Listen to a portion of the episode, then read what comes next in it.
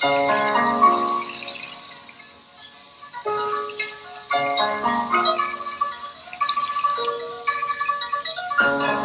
起你娘娘真美。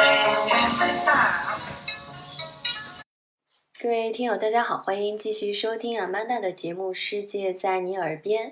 现在正是草长莺飞、万物复苏的时节，大家呢也愿意怀着愉悦的心情走出家门，去追逐春天的脚步。所谓有一句古诗曰：“哈。”烟花三月下扬州，这里指的农历三月呢，其实也就是我们现在人间的四月天，非常舒服的时节。那前一段清明小长假前呢，我也是稍微小错峰去了一趟扬州，今天就跟大家来聊一聊哈，分享一下在这个江南城市有哪些美好的体验。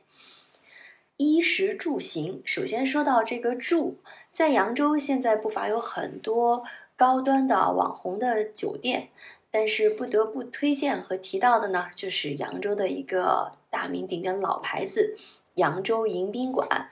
听这个名字啊，朴实无华，但是他迎来的宾呢，可都来头不小。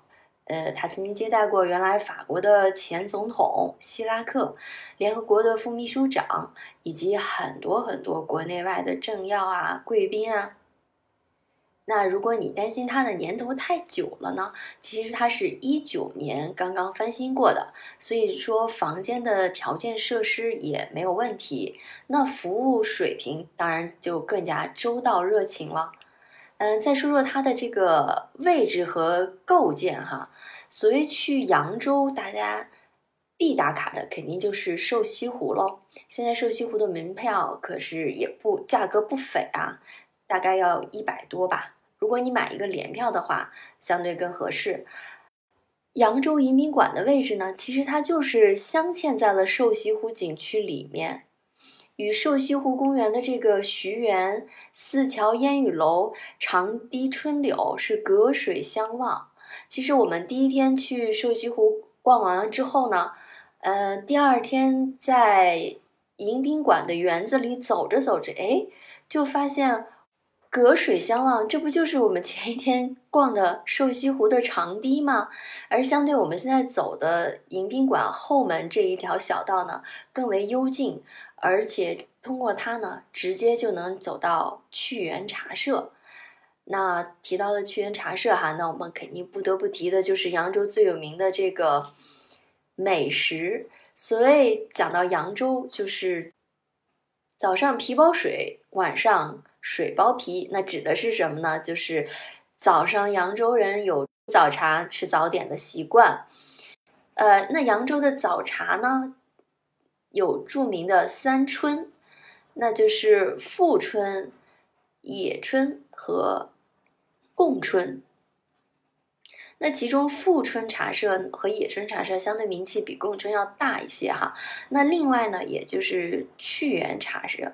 那趣园茶社除了吃早茶之外，相对其他家，它会提供更正式的淮扬菜的午餐和晚餐。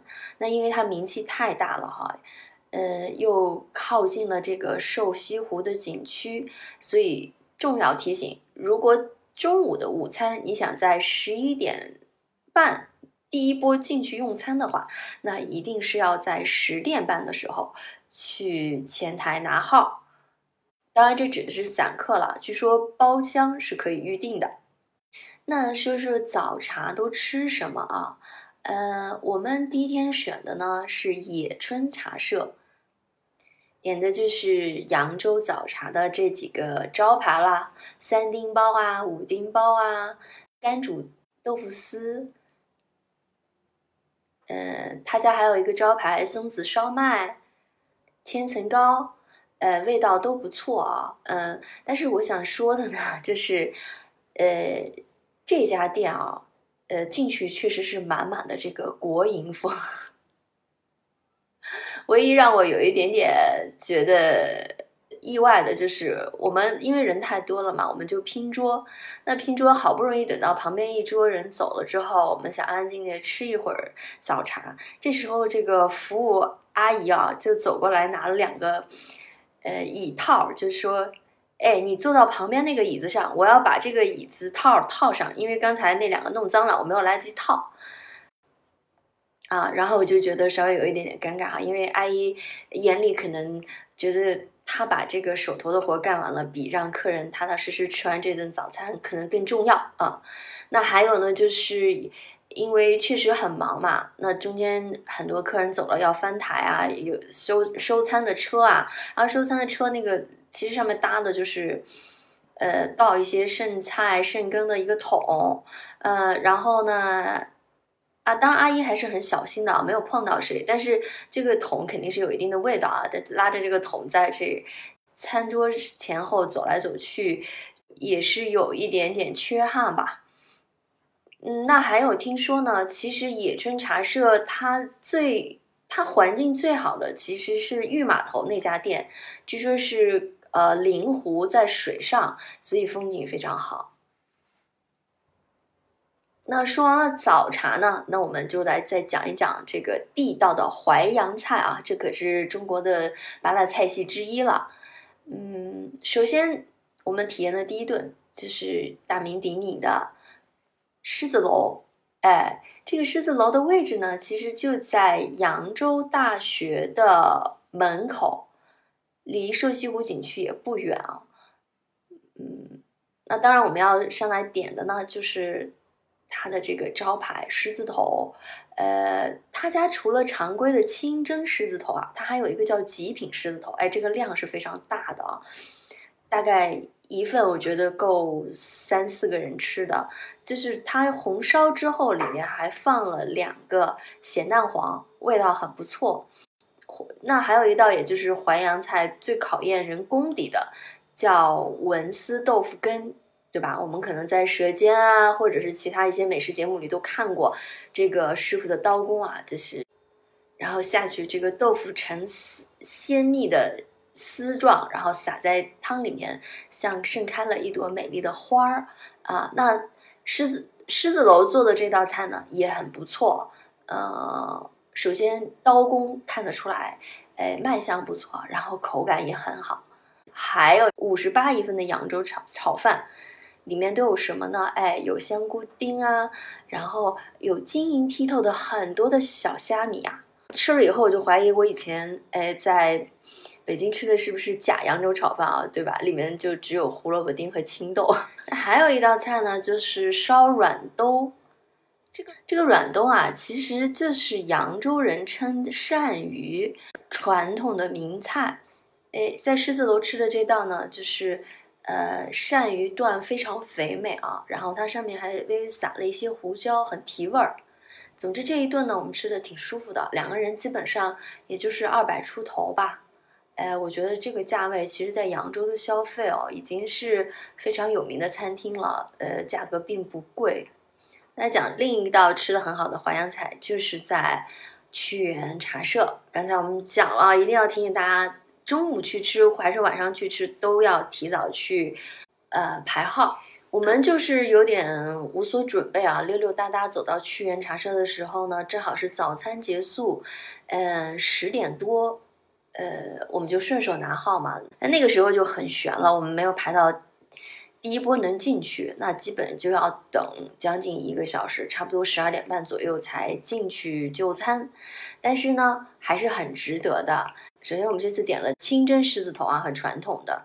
这个时候你又要怀疑了，对你在北方啊，在北京吃到的这个狮子头，好像它应该叫面球或者是炸丸子，就是面丸子啊。其实真正清蒸狮子头呢，它放的肉是很鲜很糯的。这个时候呢，我也被提醒了，说要吃时鲜啊，就是到了南方这个季节，首先点蔬菜的时候呢，比如说什么香干马兰头啊、荠菜啊，在屈原呢，他就有一个叫时春，食用的时，春天的春，那这个时候也是放了它的一些呃时令菜。呃，首先蔬菜有一道很不错啊，它叫。九苗春笋炒螺丝头，哎，听起来是不是就很鲜啊？对，很嫩的这个河鲜的螺丝啊，还加上春笋啊，再加上刚冒绿的这个九苗。那要说到肉食呢，呃，蒌蒿满地芦芽短，真是河豚欲上市。这个时候也是吃河豚最好的季节。那相对河豚就比较贵一点了，一份就是一小条吧，大概要二百多块钱。去源的扬州炒饭呢，当然也是不错的，而且这个里面它用的就不是香菇丁了，它用的是海参丁哦，就越来越高级。啊，说到两个红榜了，那我可能稍微就要说一说这个黑榜了。那就在扬州大学狮子楼的旁边，哎，有一家我们第一天去看就看到了，它叫平山宴。呃，而且它还有一个更醒目的招牌，叫做淮扬菜非遗培训基地，这个就挺吸引人的。大家就想基地嘛，那肯定手艺不错，所以第二天呢，我们就来这个地方尝试了。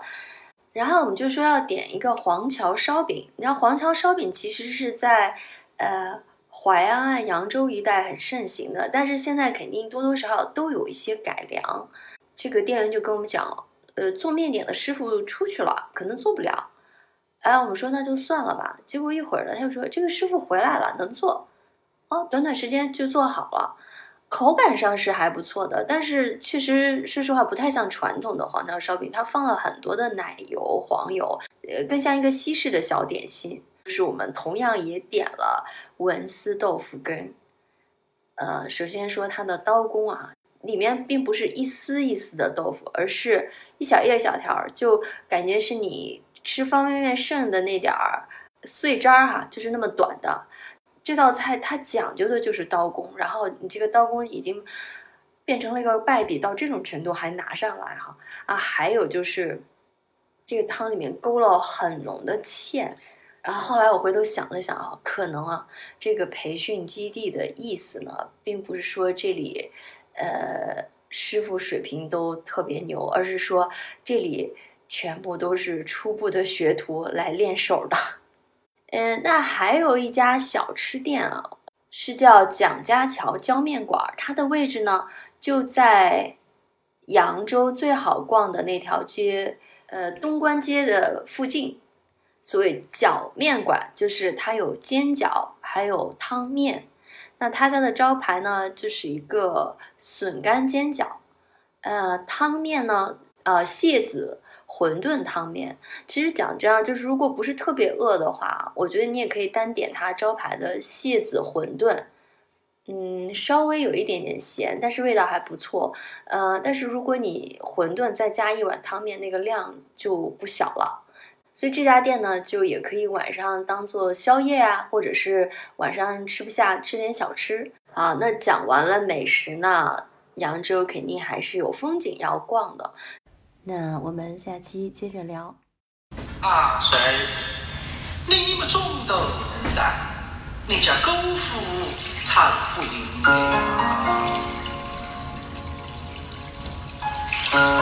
你